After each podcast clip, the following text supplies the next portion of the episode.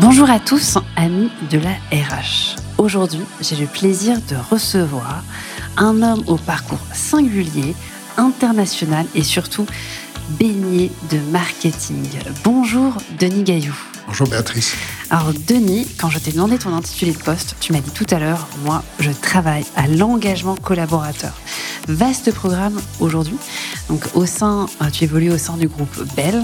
Donc le groupe Bell, c'est une superbe entreprise familiale française, mais qui a une présence internationale énorme, puisque je crois que vous êtes présent dans plus de 100 pays. Vos marques sont un peu partout. la vache est vendue dans 130 pays. Incroyable. Et vous avez des marques bien connues. Tu parlais de vache a également Boursin, Boursin, Mini Apéricube, euh, Mini Babybel. qui n'a pas eu un jour un Babybel dans son enfance entre ses mains Et plus récemment, euh, Materne, Pomme Pote. Ah oui, on en reparlera. les fameux. Pour ceux qui ont des enfants et qui donnent les goûter à la cour de récré. Mont Blanc.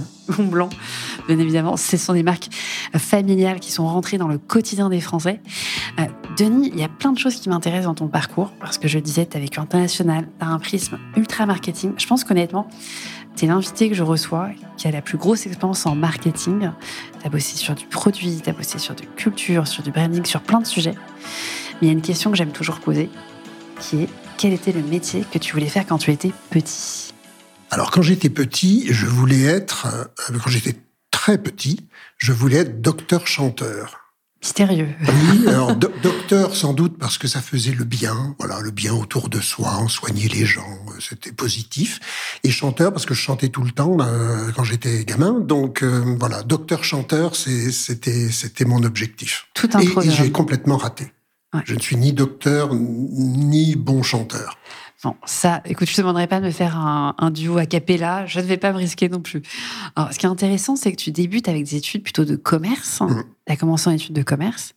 Et ensuite, tu as complété ton parcours avec un MBA. C'est bien oui, c'est ça. Donc, moi, j'ai fait une école de commerce qui n'était pas dans le top 4.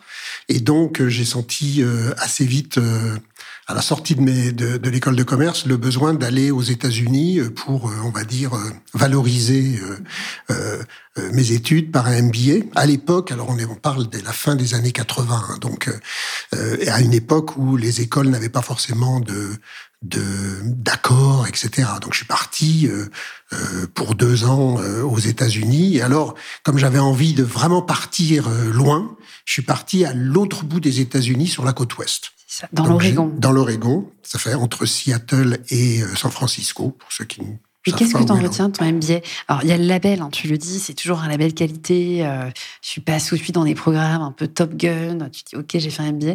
Mais tu en retiens aussi des choses, des contacts, des... des, ah ben moi, j'en retiens surtout euh, les aventures humaines. Enfin, ce que je retiens de tout mon parcours, ce sont les aventures humaines. Finalement, c'est ça dont on se souvient. Donc, certes, il y a eu une aventure académique, euh, mais l'aventure humaine, elle a été extraordinaire. C'est-à-dire que moi, je suis parti là-bas avec la volonté de me fondre dans la masse. Donc euh, il y avait des Français sur le campus, je voulais surtout pas les rencontrer, je les évitais. Euh, et tu étais avec plein d'autres nationalités. Et voilà, tu plein d'autres nationalités, donc tout, voilà, c'était c'était l'ouverture au monde absolument incroyable. Le dîner le soir avec euh, une Australienne, un, une personne du Ghana, c'était extraordinaire. Super riche. Et là, du coup, tu rentres en France et en général, après une école de commerce, un MBA, soit tu es un matheux, je caricature, attention, grosse stéréotype devant. Soit tu es un matheux et tu pars en finance, c'est une tête bien faite, tu vas en conseil. Soit tu es un créa et tu vas en marketing. Bah voilà. Et toi, du coup, voilà, bah, je ne suis pas un matheux. je fais pas de raccourci, mais du coup, tu débutes en marketing. Sur une marque iconique. Voilà. Sur la vache qui Sur la vache qui tu peux nous euh, raconter Parce que j'avais je, mangeais de la vache qui quand j'étais enfant et je voulais travailler euh, euh, sur une marque iconique. Et donc, et donc, quand je suis rentré chez Bell, d'abord j'ai démarré sur le terrain, c'est-à-dire que j'étais stagiaire marketing ou vivier marketing sur le terrain. Donc j'ai fait un an sur le terrain. Donc c'était ma première expérience un peu. Quand tu dis sur le terrain, c'était dans le force de vente. Donc, je visitais des supermarchés, des hypermarchés. Ça, c'est souvent des expériences maintenant qui sont de plus en plus. L'Oréal a aussi cette culture, tu dois passer un peu sur le terrain. Et c'est là, finalement, où tu fais tes dents et. Oui, enfin, là, c'était plus de euh, prendre conscience de, de finalement euh, où vont aboutir les produits euh, qu'on va développer par la suite. Donc avoir comprendre les clients, les clients le linéaire, etc. Donc ça, c'était c'était l'objectif. Donc j'ai fait ça pendant un an et je suis remonté au marketing sur la marque La Vache. Et tu fais ça pendant combien de temps à peu près? Euh, sur la marque La Vache Alors, je suis resté. Alors, j'ai eu un parcours marketing vraiment très classique. Hein, assistant chef de produit, chef de produit junior, chef de produit senior, chef de groupe. À une époque où Bell était organisé par euh, par technologie, donc on voilà, donc on était un peu dans un silo. Et j'ai fait ça pendant euh, huit ans, ce qui est pas mal. Et, et à un moment, j'ai senti le besoin de d'aller euh, tester euh, mes compétences et me mesurer à une autre, euh, un autre type d'entreprise. Et c'est là où tu arrives chez Kellogg. Et c'est là que je vais chez Kellogg's. Et du coup, Kellogg, gros rival ou... Non, alors Kellogg's, l'intérêt de Kellogg's, c'est euh, sur Vachkiri, à l'époque, il n'y avait, euh, comme c'est d'ailleurs le cas aujourd'hui, mis à part les marques distributeurs, il n'y avait pas vraiment de concurrents. Donc on était un peu dans une dans une dans une position, euh, voilà, hégémonique sur le marché, 75 ou 80% de part de marché, etc. 75% de part de marché, donc vraiment hégémonique. Oui, complètement. Et, et donc, euh, avec des cycles, je dirais des cycles marketing de promotion consommateur, etc., qui étaient de l'ordre de tous les six mois. Et j'arrive chez Kellogg's, où là, le, le, cycle était de deux mois. Donc, on, on voit une accélération. Alors, un, une accélération du, du, cycle marketing, et deux, euh, un marché beaucoup plus concurrentiel, puisqu'on avait Nestlé en face de nous, Chocapic, etc. Et là, euh, ça a été, euh, ça a été beaucoup plus beaucoup plus intense ou beaucoup plus beaucoup plus dans, dans, dans la bagarre. Compétitif. et, et donc, je suis arrivé donc chez Kellogg's et euh, j'ai été pendant euh, les premières années donc chef de groupe et j'ai été ce que je, je m'appelais à l'époque je disais que j'étais gardien de zoo parce que je m'occupais euh, du tigre, de Frosties, du singe coco, de etc.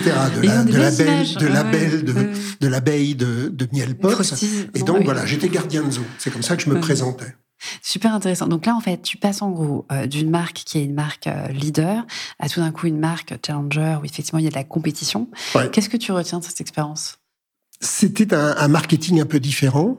Euh, américain Américain, avec évidemment la, la, la, la pression du résultat au trimestre et de l'impact que pouvait avoir euh, euh, cette, cette pression sur même les plans marketing, puisqu'il fallait que les investissements euh, correspondent aux, résultats qu'on voulait avoir au, bout du, à chaque trimestre. Et donc, et donc ça a été, ça a été extrêmement formateur. Euh, avec, euh, qui plus est, ça m'a servi plus tard, une, euh, une à l'époque, je suis arrivé chez Kellogg's parce que, après une forte centralisation au niveau européen, beaucoup de choses étaient décidées au niveau européen, ils avaient décidé, ça n'avait pas marché, de redonner du pouvoir au niveau des pays. Et donc, moi, je suis arrivé à ce moment-là. Donc, j'avais, une liberté d'action qui était assez forte. Après, ce sont des yo-yo. Hein. Après, ça s'est resserré, etc. Et moi, cette expérience m'a aussi servi euh, parce que lorsque j'ai euh, créé euh, chez Bell le, le, le, département Europe, enfin le, service central marketing au niveau européen. Et ensuite, je te demandais, en préparant cette émission, pourquoi est-ce que tout d'un coup, tu avais ensuite quitté tes premiers amours qui étaient le marketing et tu m'as répondu, ça m'a marqué, on ne peut pas rester VP marketing au-delà de 40 ans. Et tu m'as même dit la punchline, on ne meurt pas en marketing. Oui, tout à fait. Et ça, c'est quand je suis parti de Kellogg's, puisque après avoir été directeur marketing Kellogg's pendant quelques années, je suis revenu chez Bell. Alors on pourra parler pourquoi je suis revenu chez Bell. Je suis très attaché à cette, à cette aux marques, à l'entreprise, à ses valeurs, etc. Et euh, à la famille. Et euh, et, euh, et je suis revenu sur un poste qui n'était pas du marketing. effectivement, parce que euh, en FMCG, euh, on ne meurt pas en marketing, c'est-à-dire qu'on vieillit mal en marketing. Après 40 ans, on n'est plus directeur marketing. Voilà, il faut faire autre chose. Et tu arrives dans le business development. Voilà, j'arrive le business development. Donc là, je m'occupe euh, pour la, zone Europe à l'époque de euh, d'acquisition, de partenariats, alors notamment dans les pays de l'Est, puisque c'est là qu'on souhaitait à l'époque se développer. Et euh, c'est dans le cadre de ces fonctions-là que j'ai participé à l'acquisition de Boursin à Unilever qui était un projet super intéressant. Donc, euh, Et là, typiquement, quand tu fais ce type d'acquisition, toi, ton focus, c'était quoi? Est-ce que c'était te dire, je rachète à un bon coup? Est-ce que c'était, euh, j'intègre mes équipes et elles doivent adhérer à la culture? Parce que vous êtes finalement un écosystème de marques avec des images très fortes. Est-ce que chacun a sa culture, un peu comme dans le luxe, tu prends un VMH, chaque maison a sa culture, son DA Est-ce que vous êtes plutôt un modèle à la VMH ou au contraire un modèle où il y a une culture assez, assez, assez forte? Alors, moi, mon, mon job euh, à l'époque, ça a été de travailler sur le business plan d'acquisition c'est-à-dire toutes les projections. C'est quand même matheux, hein Oui, bah, c'est-à-dire quand on fait du marketing, on, trouve, on, travaille un peu avec les chiffres quand même. Et donc, euh, c'était de travailler sur le plan d'acquisition. Et après, l'intégration a eu lieu, puisqu'on a réussi à, à racheter euh, Boursin. Et, euh, et l'intégration de Boursin n'a pas été si compliquée que ça, parce qu'on on parlait d'une d'une entreprise familiale aussi. Donc c'était une entreprise. En fait, euh, d'ailleurs, il y avait eu des liens à un moment entre. Euh, je me demande si Monsieur Boursin n'avait pas à un moment travaillé chez Bell ou fait un stage chez Bell. Enfin, il y avait eu des liens par le passé et en fait, c'était euh, Welcome Home. C'était vraiment Boursin rentrait dans la famille Bell de façon extrêmement logique. Incroyable. Et ça, je voudrais qu'on s'arrête quelques instants finalement sur la culture de Bell, parce que tu le disais, c'est une entreprise familiale. Et tu te dis, euh, c'est une entreprise qui a plus de 150 ans, donc qui a réussi du coup à passer énormément de générations. Donc on présuppose qu'il y a une super gouvernance, une culture qui doit être très forte. Comment est-ce que ça se euh, déteint concrètement sur les équipes, la culture de l'entreprise euh, Parce que tu peux comparer avec un Kellogg américain. Toi, tu dis, quelle est la singularité finalement de la culture Bell bah, la singularité, je pense qu'elle vient de, plusieurs choses. Euh, d'abord, c'est une boîte familiale.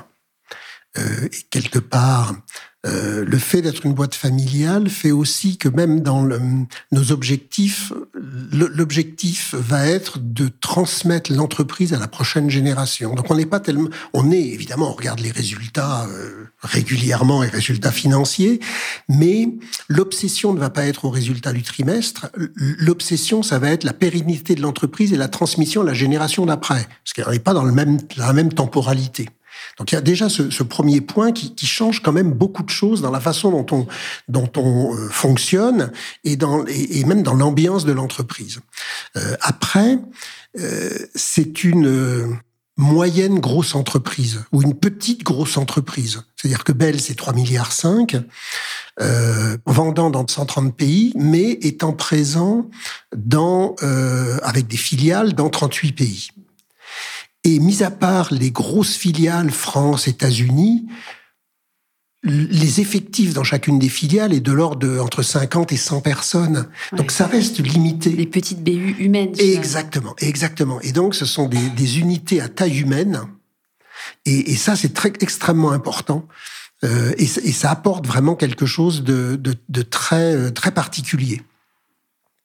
Et puis, euh, et puis on a ces valeurs, on a cette, il y a un esprit belle. Alors, quand j'étais VP marketing, puisqu'à un moment été VP marketing chez Bell et que je voyageais dans le monde entier, et que je faisais le, tour des filiales, c'était assez intéressant de voir que cet esprit, cette bienveillance, cette, cette empathie, cette, cette écoute, on l'a retrouvé dans n'importe quelle filiale, au Japon, en Corée, au Canada, aux États-Unis, au Maroc, en Égypte. Et c'était assez, assez marquant de voir que finalement, il y avait ce fil rouge culturel, alors que les personnes étaient des, des, ouais, ouais, dans d'autres pays. Et c'était assez intéressant de voir ce que euh, cette, cette, unité finalement de cette culture, qui aujourd'hui se résume à trois mots, hein, qui ont été euh, définis euh, en 2014, et je faisais partie du groupe de travail qui a travaillé sur ces valeurs. Donc, euh, et, et à vrai dire, on, on a un peu tendance à se projeter et à projeter Bien ses sûr. propres valeurs parce qu'on fait ce genre de travail. introspectif. Voilà. Les valeurs, bon. Et les trois valeurs, c'est dare, care, commit. Euh, et, qui, et qui sont des valeurs, et notamment le care, qui est extrêmement fort Et tu le dis, c'est encore plus important de conserver une culture lorsque on a un groupe qui est grandi finalement par acquisition. L'enjeu, c'est réussir finalement à fédérer des équipes avec potentiellement des ADN, des marques différentes et de rester finalement un, un collectif. Alors moi, quand je t'entends parler, Denis, de, de Belle, on sent l'amour dans la voix, on sent l'attachement. Est-ce que tu peux revenir au moment où, du coup, juste après Kellogg, tu as un moment où tu fais un break deux ans. Mmh. euh, tu fais du coup du consulting, Mhm. tu montes ta propre boîte Mhm. et tu te dis ok là t'es en solo et tout d'un coup tu te refais happer par Belle. Oui. On appelle ça, sache-le, hein, les, les collaborateurs boomerang. Ils partent et ils reviennent. Qu'est-ce qui s'est passé? Alors, dé- Explique-moi. déjà, déjà, je suis pas le seul. Ouais. qu'il y avait, alors c'est peut-être moins vrai maintenant, il faudrait, il que je fasse le compte, mais euh, quand je suis revenu, ou il y a quelques années, on va dire, euh, il y avait bien 5, 6 ou 7 personnes qui étaient parties et qui étaient revenues. Ce qui est assez C'est intéressant. bon signe. ouais. Que c'est c'est- c'est interpellant, c'est pas forcément très fréquent. Et, euh, et, et je suis revenu parce que euh, euh, par, par, par, par- d'abord parce que on me sent- je, je faisais autre chose que du marketing, etc. Et puis parce que il y a cet, cet, intérêt pour euh, euh, et, et cet amour de nos marques, euh, cet amour de de de, de l'état d'esprit belle qui est qui est très particulier. Et puis une, une, une possibilité de faire des choses, c'est-à-dire qu'après avoir été chez Kellogg's, je voyais aussi en revenant chez Bell tout ce que l'on pouvait changer, transformer. Et je me disais mais j'aime cette boîte, il faut qu'elle se transforme, il faut qu'elle avance, et j'avais envie de participer à ça. Et c'est là où on te confie un nouveau défi. Tu peux nous parler de ta feuille de route, du coup, à ce moment-là, quand tu rejoins Belle Alors quand j'ai rejoint Bell, j'ai travaillé sur les acquisitions, etc. Et après, euh, après avoir fait l'acquisition de Boursin, euh, on m'a demandé de, de finalement revenir au marketing.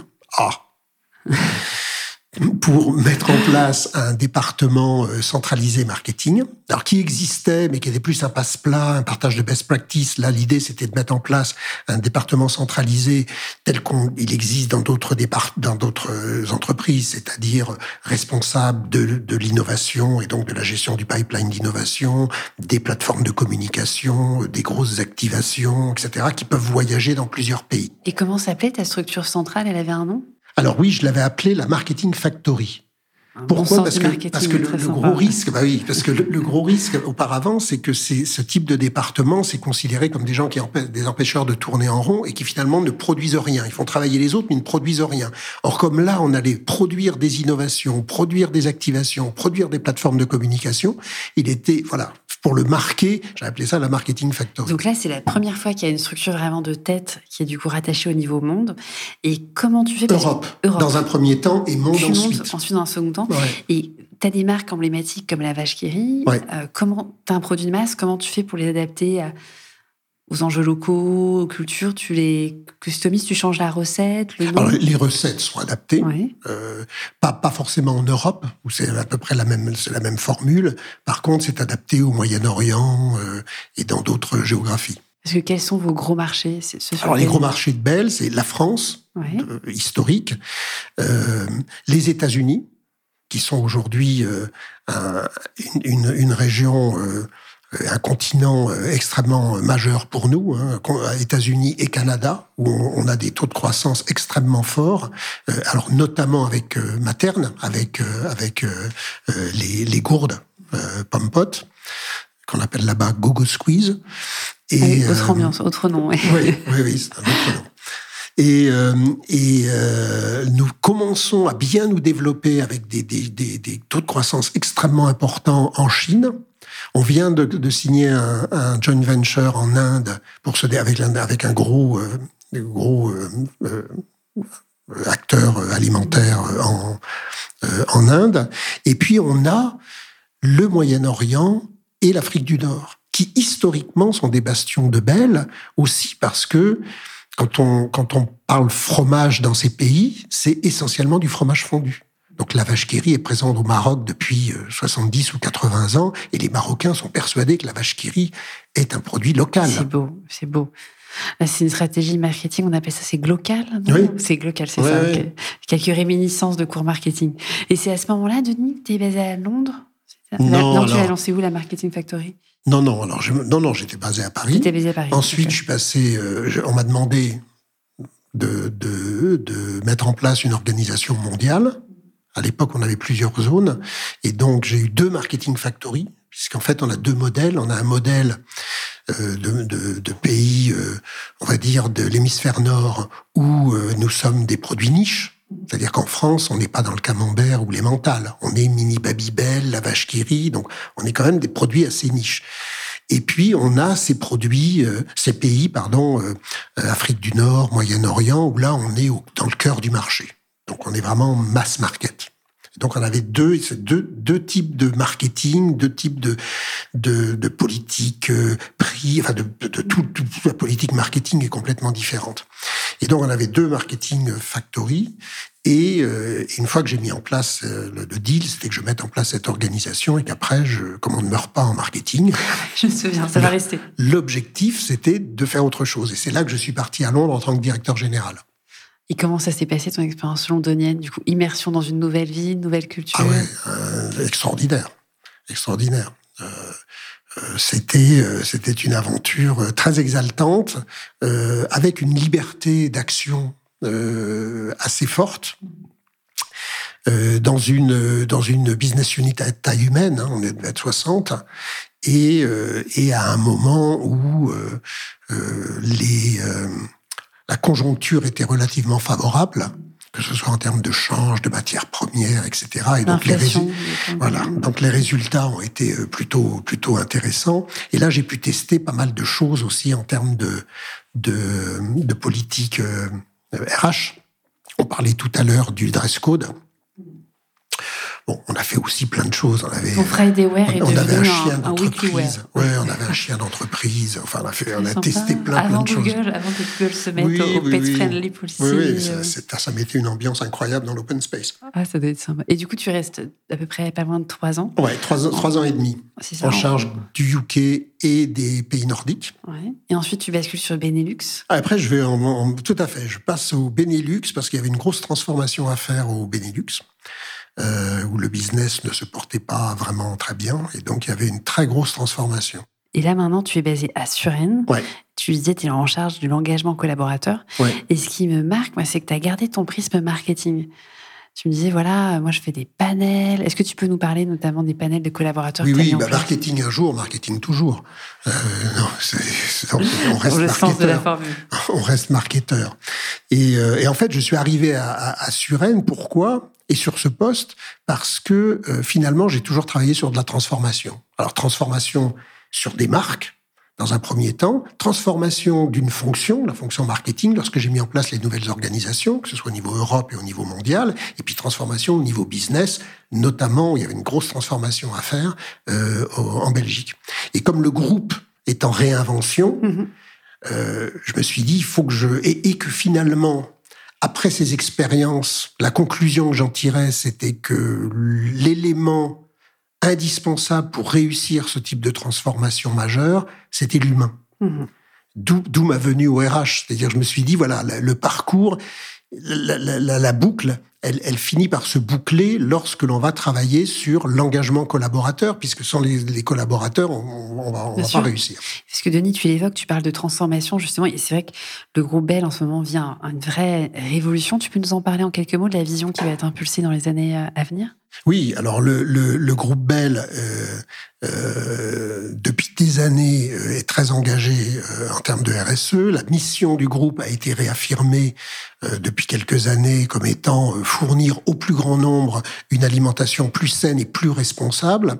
Et, et finalement, il y a, y, a, deux éléments qui, euh, qui, qui milite pour une transformation, une réinvention du groupe, c'est un, le, le, désir du groupe, parce qu'on est dans un temps long et de transmission de l'entreprise d'une génération à une autre génération. Et donc c'est ça l'objectif, c'est comment faire en sorte que l'entreprise soit toujours là, plus grande, plus forte, plus indépendante dans, dans, dans 30 ou 50 ans.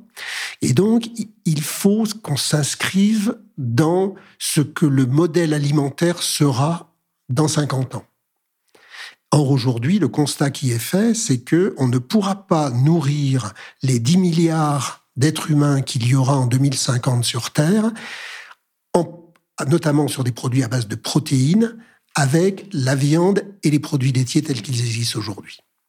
Donc il va falloir aller vers du végétal, il va falloir le faire différemment. Et donc le groupe doit, doit suivre cette évolution-là. C'est là où on voit que c'est une transformation de business, mais vraiment une transformation culturelle également. Tout à fait. Et le deuxième, le deuxième point, c'est comme notre objectif, c'est d'être plus responsable, euh, il faut savoir que l'industrie laitière 72% de nos émissions carbone, c'est l'amont laitier. Ce sont les animaux, c'est l'élevage. Et donc, si on a comme objectif de diminuer notre empreinte carbone, il faut à un moment ou à un autre qu'on rééquilibre cette activité par une activité qui est beaucoup moins euh, euh, consommatrice, de, CO2. Et alors du coup, moi c'est marrant, ce matin je sors de la fresque du climat, où là j'ai mon éco-anxiété qui a bouvé d'un coup. Euh, je m'arrête un peu sur les sujets RSE, parce que du coup, tu, tu commences à l'évoquer. Euh, depuis quelques années, euh, on voit du coup des prises de parole sur le thème du vert. On voit aussi à l'inverse une peur un peu du greenwashing, purpose washing. Chez Côté Belle, ça fait une quinzaine d'années que vous aviez, avant l'heure finalement, avant le boom de la RSE, pris un peu position. Toi, tu as lancé un programme qui a été récompensé il y a pas longtemps à Spring, qui s'appelle le programme Actor for Good. Mmh. Est-ce que tu peux nous en parler un petit peu? Oui. Euh, juste peut-être pour revenir sur l'engagement euh, de l'entreprise euh, dans tout ce qui est RSE, euh, Antoine Fievé, cinquième génération de la famille, qui a été CEO jusqu'à l'an dernier, euh, était, a, a, été, a été de ce point de vue-là très visionnaire, puisque dès, dès le début des années 2000, il a, il, il a eu cette, cette, cette vision de l'importance du RS, de, de la RSE et de l'importance que ça aura dans la stratégie de l'entreprise. Et donc, il y a, beaucoup de choses ont été faites depuis 20 ans. Et euh, alors, on ne le communiquait pas forcément parce que, euh, voilà, boîte familiale, euh, vivons bien, vivons cachés. Mais euh, depuis quelques années, on communique beaucoup plus, ne serait-ce que parce que les, les, consommateurs ou les citoyens le, le demandent d'avoir beaucoup plus de transparence sur euh, ce que font les entreprises. Et, euh, et c'est vrai qu'on avait du coup beaucoup de choses à dire parce que ça fait des années qu'on le Vous aviez déjà des engagements qui Exactement. étaient pris, qui n'étaient pas Exactement. Et, des, et des, des, actions qui avaient été mises en place. Alors après, à partir du moment où on veut accélérer et que tout ça s'inscrit dans la mission de l'entreprise, l'objectif, c'est de, de, de, mener en parallèle une transformation culturelle et d'accompagner, d'engager les collaborateurs euh, dans, dans cette voie. Euh, et donc, on a ce programme Actors for Good qui est euh, qui, qui, qui, se scinde en, en finalement en, en, trois parties. Euh, la première, on dit, on, on l'appelle I know. C'est-à-dire qu'on donne des informations euh, aux collaborateurs pour leur expliquer euh, euh ce que c'est que euh, quels, quels, sont les problèmes euh, du climat, etc. C'est très pédagogique. Là actuellement, on vient de créer une alliance sur l'agriculture la, régénératrice. Donc, il faut expliquer ce que c'est que l'agriculture la, régénératrice, etc. Donc le I know. Mais le I know ne suffit pas. Nous, ce qui nous intéresse, c'est que euh, c'est qu'on ait un engagement beaucoup plus fort que juste voilà connaître euh, connaître euh, de quoi on parle. Et donc on a deux autres piliers ou, niveaux. Le deuxième c'est I act. Et le troisième, l'ultime, c'est I'm an activist. On reconnaît quand même un sens du marketing, une forme de pyramide de Maslow inversée où tu fais un... C'est génial. Et I'm an activist, tu peux nous en parler? Qu'est-ce que c'est? Alors, d'abord, le I act. Le I act, c'est comment est-ce que on, pousse les, collaborateurs ou on les encourage à passer à l'action. Euh, alors, ce qu'on fait, c'est euh, alors déjà dans la partie euh, AINO, ce, on fait naturellement là, comme beaucoup d'entreprises, la fresque du climat, hein, puisqu'on la on la déploie auprès de nos 12 000 euh, collaborateurs dans le monde. Des animateurs en interne. Des animateurs en interne, évidemment, oui, qui sont formés, qui ensuite euh, animent des groupes et Sachant qu'à la fin de, de, la fresque du climat, tu, dis, tu disais quand on en parlait euh, plus tôt que ça avait augmenté ton éco-anxiété. c'est vrai que la fresque du climat. Elle est très sympa. Hein, si, on, bon, si, on, si on s'arrête là. sur les conflits et la famine. Voilà, voilà c'est bon, ça. C'est, ça peut être déprimant. Et donc, nous, on rajoute un module derrière d'une heure à peu près où on explique quelle est la stratégie RSE de l'entreprise, quelles sont les actions de l'entreprise et comment on peut agir, comment on agit aujourd'hui et comment les, les collaborateurs peuvent agir. Donc ça, c'est un point important. Ensuite, on a un programme qui va avoir lieu fin juin pour sa deuxième année, qu'on appelle les Days for Good. Les Days for Good, ça dure une semaine. Euh, on, on, on, organise ça avec euh, avec une association, euh, une agence qui s'appelle Unicité, et donc on propose aux collaborateurs de euh, de faire une action, donc sur leur temps de travail évidemment, de faire une action euh,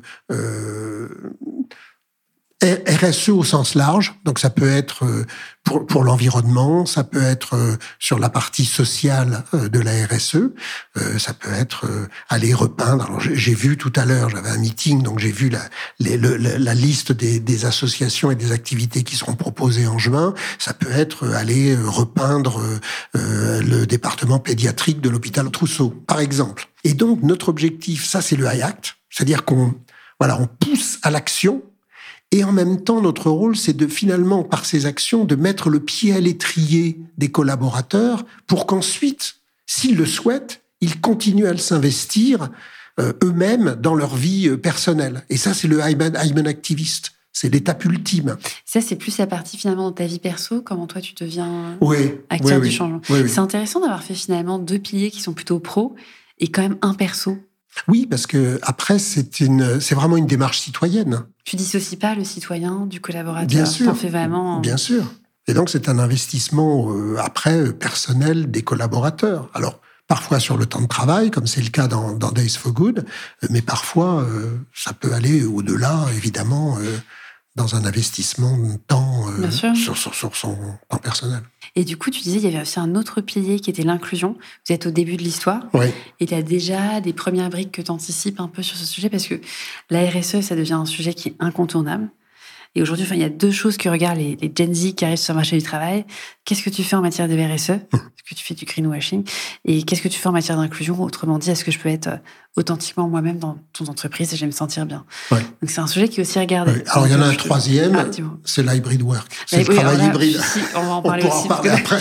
Là, c'est le go-no-go. S'il n'y a pas de télétravail, c'est fini. Exactement. Alors sur l'inclusion, effectivement, on n'est on n'est pas très en avance sur ce sujet. Euh, par notre culture, on est relativement inclusif, je pense. Euh, maintenant, il y a des pans, des pans où on n'est pas forcément très inclusif, comme euh, des, des, étrangers qui viennent euh, travailler au siège. Ils ne sont pas assez nombreux, on est trop franco-français. Euh, se sentent pas forcément euh, très intégrés parce que les personnes mettent, après, font pas l'effort de parler anglais, etc. Voilà, bon, c'est pas. Euh, mais euh, on a on a des des progrès à faire sur l'inclusion et et et sur deux axes principaux en termes de diversité que sont le gender. Mm-hmm même si on est plutôt pas mal. En tout cas, vous avez des CEO, Cécile Bellou, qui est quand même. Bien sûr. Et on a, et on a un, COMEX, un comité de direction, qui est pratiquement à 50-50. presque à parité. Ouais. Ouais, qui est pratiquement à 50-50. En fait, et euh, un certain nombre de. Au niveau N-2 COMEX, on est plutôt pas mal c'est au niveau N-1. Intermédiaire Ouais, c'est le niveau intermédiaire. C'est comment on, on, passe au niveau N-1 COMEX, et là, on a, on a encore des efforts à faire euh, en termes de diversité de genre. Et, tu parlais du troisième point, euh, qui était finalement l'hybrid work. Quel est ton... Ça revient un peu à ma question sur l'équilibre de vie, comment tu t'organises, est-ce que tu as un équilibre, est-ce que vous faites un peu de télétravail, comment tu doses les choses? Alors nous, on a fait, euh, on, on, a fait une, on a mis en place une politique il y a maintenant un an et demi, finalement assez innovante. Euh, euh, avant tout le monde. Ce qu'on a fait dans un premier temps, c'est qu'on a euh, organisé des, des Reconnection Weeks. C'est-à-dire qu'on demandait aux gens déjà après les confinements de revenir un peu au bureau pour, certes, ils avaient vu ce qui était super positif d'être dans le fait d'être à la maison, mais on souhaitait aussi qu'ils qu'ils reviennent au bureau pour voir aussi combien c'est sympa de voir les collègues et d'être dans une ambiance euh, euh, collective. Donc on a commencé par faire ça et après on a lancé un process où finalement on s'est dit on va faire on va on va jouer la carte de l'empowerment et on va faire confiance à l'intelligence euh, individuelle et collective des collaborateurs. À un moment où on souhaitait pousser en plus l'empowerment comme comme comme moyen de de travailler avec avec les, avec les collaborateurs. Et donc, on a mis en place un, un système où chaque équipe décidait de sa propre politique euh, de télétravail. Donc là, c'était vraiment l'entreprise libérée. Chacun construit ses rêves. Voilà. Alors, mais mais pas n'importe comment. C'est-à-dire que euh, on leur demandait de réfléchir dans un premier temps sur la base de leur expérience pendant le, le Covid, euh, de, réfléchir aux, aux activités téléfragiles et télérobustes. Donc télé-robuste, c'est-à-dire que voilà, ils étaient chez eux, ils pouvaient les faire sans aucun problème. Télé-fragile, ça, voilà, ça se fait pas très bien. Il vaut mieux le faire en présentiel. Donc déjà réfléchir à ça. Et ensuite, on leur demandait dans ce travail d'équipe de prendre trois casquettes. Évidemment, leur, leur casquette personnelle, leur préférence personnelle. La deuxième, c'était l'équipe. Donc comment, oui, mais les besoins de l'équipe, de se voir à certains moments pour certains rituels, etc. Euh, prendre en compte les, les besoins de l'équipe et ensuite les besoins des autres équipes avec qui ils interagissent. J'avais pensé à la rosace, tu sais, ikigai avec tes, ce que tu es, ce que tu aimerais être, ce qu'on a besoin. Un peu les bah, exactement, exactement. Et sur cette base-là, euh, chaque équipe définissait sa charte sa charte de travail hybride avec un nombre de, de, de jours euh, en fonction de, des besoins de l'équipe euh, et, euh, et les avec un jour, euh, il déterminait un jour, euh, voilà. Et du coup, les choses se sont équilibrées dans le temps. Là, vous avez un ratio un peu. Oui, mais sachant que l'objectif aussi, c'est de se dire, on essaye, vous pouvez essayer pendant 15 jours, ça marche pas au bout de 15 jours, vous refaites. Enfin, oui, on n'est pas obligé de, voilà, c'est pas écrit, signé dans le sang. Pour... Et toi, ton, ton, comment t'organises un peu ton équilibre? Parce que du coup, t'es quand même quelqu'un qui travaille avec plein de fuseaux horaires un peu différents. Est-ce que tu t'es Non, mais ah, bah, c'est-à-dire que moi, dans mon équipe, on a mis euh, un jour minimum de, euh, on a mis euh, en, charte d'équipe un jour minimum seulement. Ce qui n'est pas énorme. C'est rien. Voilà, le jeudi, le jeudi, on se retrouve. Deux, trois jours ou trois, deux. Non, mais au final, on est tous présents deux à trois jours. Parce que oui, il y a un jour minimum pour l'équipe pour se rencontrer, mais on a d'autres meetings à d'autres moments, etc. Et donc les personnes viennent naturellement. Et on retrouve finalement ce qu'on imaginait dès le départ, c'est-à-dire qu'en moyenne, on serait à deux, trois jours. Ouais, sauf que ça a été choisi, pas C'est ça la différence. c'est que ça a été choisi par les collaborateurs et ils avaient le pouvoir de le décider. C'était pas une, une injonction du haut. L'adhésion. Et c'est ça qui faisait la différence. Et du coup, Denis, j'arrive sur la partie un peu plus perso. On parlait hybrid work. Est-ce que toi, tu as une morning routine? Est-ce que tu es plutôt en mode BFM le matin devant le café, euh, lecture de la presse ou déconnexion totale le matin? Non, moi j'écoute Europe 1. Je suis encore un des rares qui écoute encore Europe 1. Je, n'ai rien dit. Il en faut. Euh, voilà, c'est voilà, j'écoute Europe 1 et, et, et euh, c'est déjà pas mal. Chacun son école. Et est-ce qu'il y a des, des, inspirations en ce moment, des choses qui te bottent, des, des livres que tu as lus, des expos, euh, des découvertes euh, que tu nous recommandes? Ça peut être un film aussi. Hein. Alors, il y a très longtemps que je suis pas allé au cinéma. Euh, Depuis le Covid, je suis pas actuellement. Actuellement, je regarde la série Arte sur l'enlèvement d'Aldo Moro. Très intéressant, par Marco Bellocchio très très intéressant, très bien fait. Euh, euh, dans un autre genre, pour vraiment être complètement différent, euh, je rattrape, parce que j'ai loupé un peu, donc je rattrape The Crown. Ah bah qui est extraordinaire. Voilà. Quelle saison Quelle saison ben Là, j'arrive à la quatrième. Lady Diana. Voilà, l'arrivée de Lady Diana. Bon. sinon, sinon, plus, plus professionnellement, je participe pas mal à, de, pas mal de, de, forums, de conférences, de séminaires ces temps-ci. finalement de garder, euh, toucher avec les tendances. Oui, puis surtout sur ces sujets-là, hein, quand on parle de DNI, quand on parle de d'hybrid work, de, futur du travail, hein, future of work, quand on parle de, de, management du changement, quand on parle de, euh, de, de transformation culturelle. Euh, il y a beaucoup de choses. Hein. Ce sont des sujets assez, euh, assez chauds ces temps-ci. Et donc, euh, c'est très intéressant, ou de RSE, hein, évidemment, et d'engagement collaborateurs liés à ça. et ce sont des sujets intéressants. Donc, tu as raison sur des sujets même comme l'inclusion, il n'y a rien de tel que finalement travailler entre pairs, comparer ce qui se fait d'une industrie à une autre, pour benchmarker un peu les pratiques et te dire, OK, ça marche comme ça. Bah là, récemment, on a fait une, une gros, un gros benchmark sur diversité et inclusion, on a dû euh, parler à une quinzaine ou une vingtaine de boîtes, et mhm. quelques agences qui travaillent sur le mhm. sujet, mhm. Euh, et, des, grosses boîtes, à L'Oréal, etc. Et c'est très intéressant. D'abord, c'est intéressant parce que sur ces sujets-là, on n'a aucun problème à échanger. Ah bah C'est- oui. voilà, pas business, c'est pas. Puis tu as des cultures, tu parlais de L'Oréal, je sais pas si t'es parlé à, à Anne-Laure Thomas ou à Margaret Johnson Clark, mais c'est des visions parfois américaines. Euh, Tu parles à Vinci, un Tanguy Belair, tu as une vision française. C'est vraiment. tu as du multiculturalisme, au contraire, une vision républicaine. Enfin, Ouais. c'est passionnant, quoi. Ouais. Et nous, ça nous intéresse justement pour Ouais. voir, parce que euh, boîte franco-française, le risque, évidemment, c'est d'être très, euh, très franco-français. Et donc, Républicain. euh, et donc, c'est très intéressant de voir, même en termes de gouvernance, en termes de que- qu'est-ce qui est fait en local, qu'est-ce qui est fait en central, etc. Donc, c'était très intéressant d'échanger avec toutes ces, Donc, toi, personnes. Denis, je retiens que tu gardes un œil sur les tendances en t'ouvrant à l'écosystème et en étant au contact. Oui. Merci beaucoup, Denis, pour ton super témoignage. Moi, je retiens ta punchline du jour marketing un jour, marketing toujours. Ce sera le mot de la fin. Merci beaucoup, Denis, et à très bientôt, amis de la RH.